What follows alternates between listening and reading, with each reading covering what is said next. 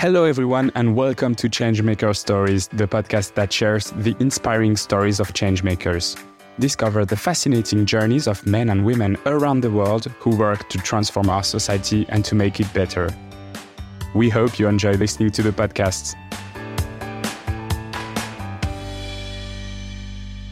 Hello and welcome back on Changemaker Stories, everyone. What is it like to find the meaning you needed in your job? What is it like to feel like you're part of the solution, I guess.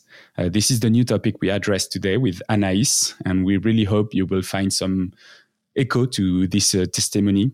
She currently works uh, on the energetic transition in uh, the Netherlands, and I have a lot of questions for her. Hello, Anaïs. How are you? Hello, Xavier. I'm good. How are you? I'm fine. This is the first episode of 2024 that we are recording, so that's perfect. Welcome on this first episode in English. Thank you very much. Thank you for joining us today. Even though this is a remote recording, I'm really glad to talk to you. So, you started your career quite recently uh, in uh, 2022. And the first thing that comes to my mind was working abroad always your desire? When I did uh, a little research, only 15% of young, young graduates uh, start with the first job abroad. Was that something that you always wanted to do, or was that like maybe a bit more opportunist? Well, to start about why I'm uh, in the de- Netherlands right now. So I graduated from uh, IESEG in 2022 from the PGE program. And uh, a good thing about it is that you have to do an internship abroad, at least six months abroad. And me going abroad started uh, from this internship. So I was looking for something in marketing, and uh, the Netherlands arrived by chance. I was just writing my master thesis, wanted a weekend uh, abroad, and um, the Netherlands were very close uh, from Lille. So I took the opportunity to visit there for weekends.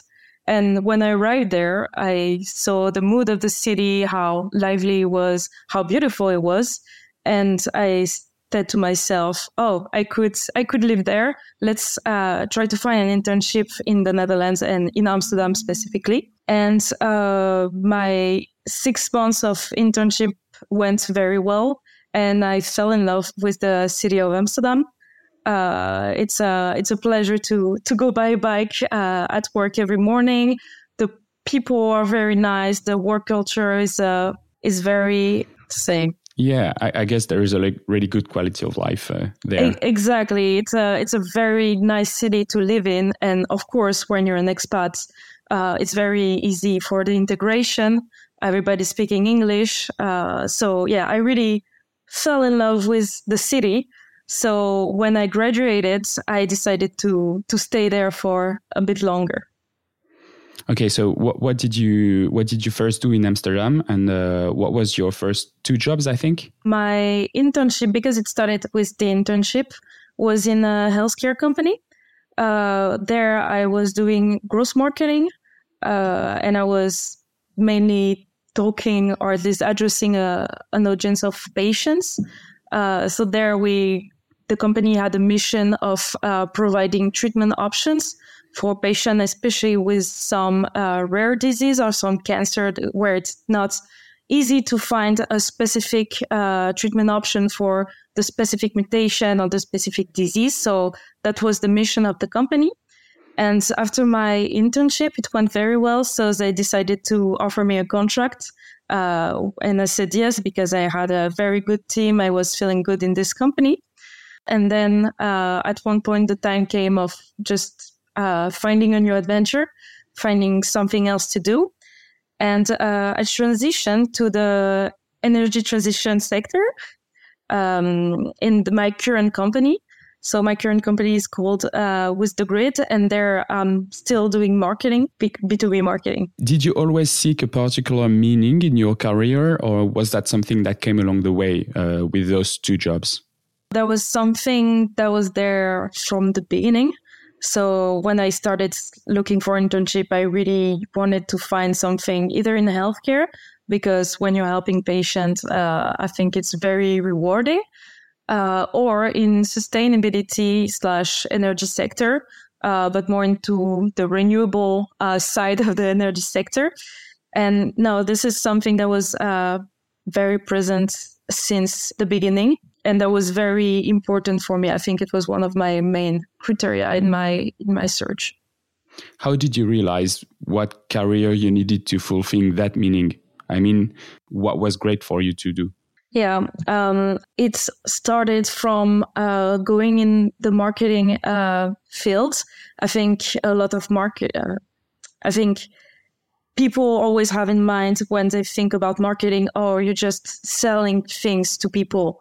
And uh, I was already very aware of uh, the issue with overconsumption. And even if I loved marketing, I thought it was super interesting to understand consumer having this creative side, this very sure, analytical yeah. side. It's a very interesting field, but I didn't see myself uh, selling things to people and in my mind uh, selling things I believe people don't need. Uh, so that's where uh, it started uh, hitting me, thinking about, yeah, I want to pursue a career in marketing, but I yeah. want to use this tool for something I believe is good for either the people, either the planet. Okay, so that's when you ruled out the projects and you wanted only to do maybe services, and then you ruled out services that were not in line with what you uh, were believing that was good, and you chose like healthcare and uh, energetic transition. Exactly. I didn't have a specific field in mind, but every time I was looking for a job, uh, all the companies I didn't believe in their mission, uh, I was not even applying. Uh, it was very important to me.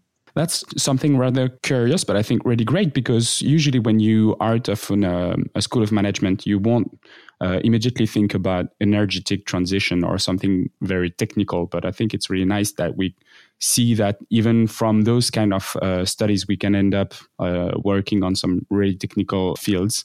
Why did you choose to, to, to go to the energy transition? Why this sector in particular? I think it started from just curious curiosity, uh, interest in general. Uh, I always like to read news about and uh, renewable energies, about how we can, uh, yeah, how we can have a big impact in. Uh, um, how we can have a big impact to mitigate climate change in general. So you, you have a lot of options, but of course, energy is a very very important key, topic yeah. because it makes the uh, headlines. Uh, exactly. Uh, we need to reduce uh, carbon emission and how to reduce them. Well, we just need to change the way uh, we use energy. So, without being too technical, maybe you can explain to us what you do and uh, why is it necessary at this point. Sorry, I'm thinking about not being too yeah, technical. how, how to do um, it simply. So my company is working on two products that aim to optimize the electricity grid. So nowadays, there's a lot of uh, different things you can do to help speeding up the um, integration of uh, renewables in the electricity grid.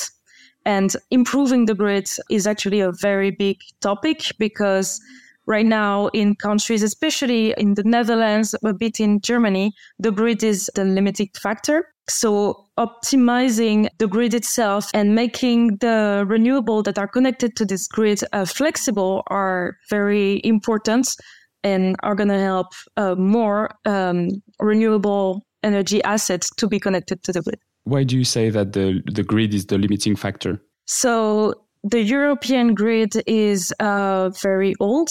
Uh, I think 40% of the grid is over uh, 40 years old. It's like 10 years uh, uh, away from the, the max mm. uh, lifetime in, in when average. When we say the grid, basically, we say like the electricity cables that runs throughout yeah. the countries. Yeah, exactly. It's uh, it's very old, and most importantly, it has been built uh, when uh, the system was easier. It means that it, the energy was produced from a big um, gas or uh, of coal fos- plants. Fos- yeah, yeah, or coal plants, and it was directly to the consumer. So it was a very centralized uh, system and now with the renewable integration, we have way more decentralized system. Yeah, where the production is maybe yeah. like a bit less centered at some point, but uh, divided between a lot of different point of production.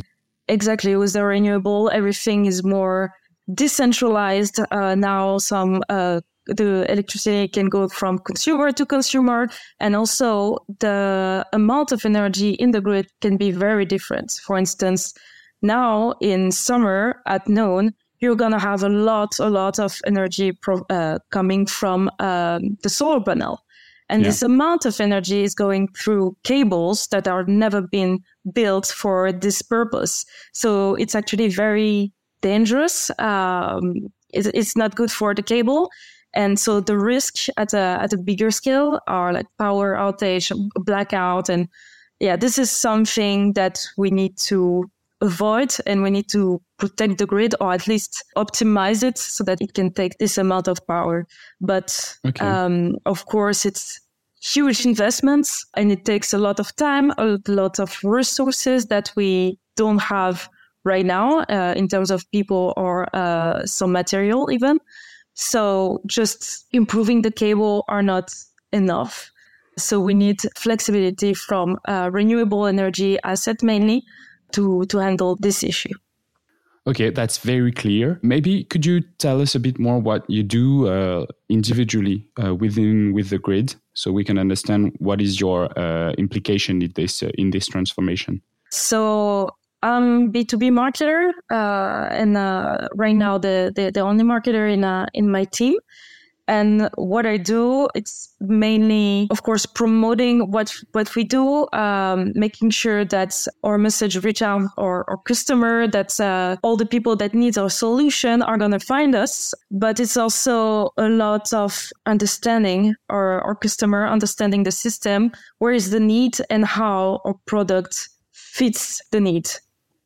Okay, what are the stakes for renewables in countries such as the Netherlands? In terms of, in terms maybe of uh, the uh, complexity of the of the system, I know that they rely a lot on um, wind farms, maybe. Uh-huh. So, what what is the stakes for renewables? What is the development we are expecting from this kind of energies? I would say integrating more renewable in the Netherlands is uh, important to reach out. First of all, the EU goal uh, that we have.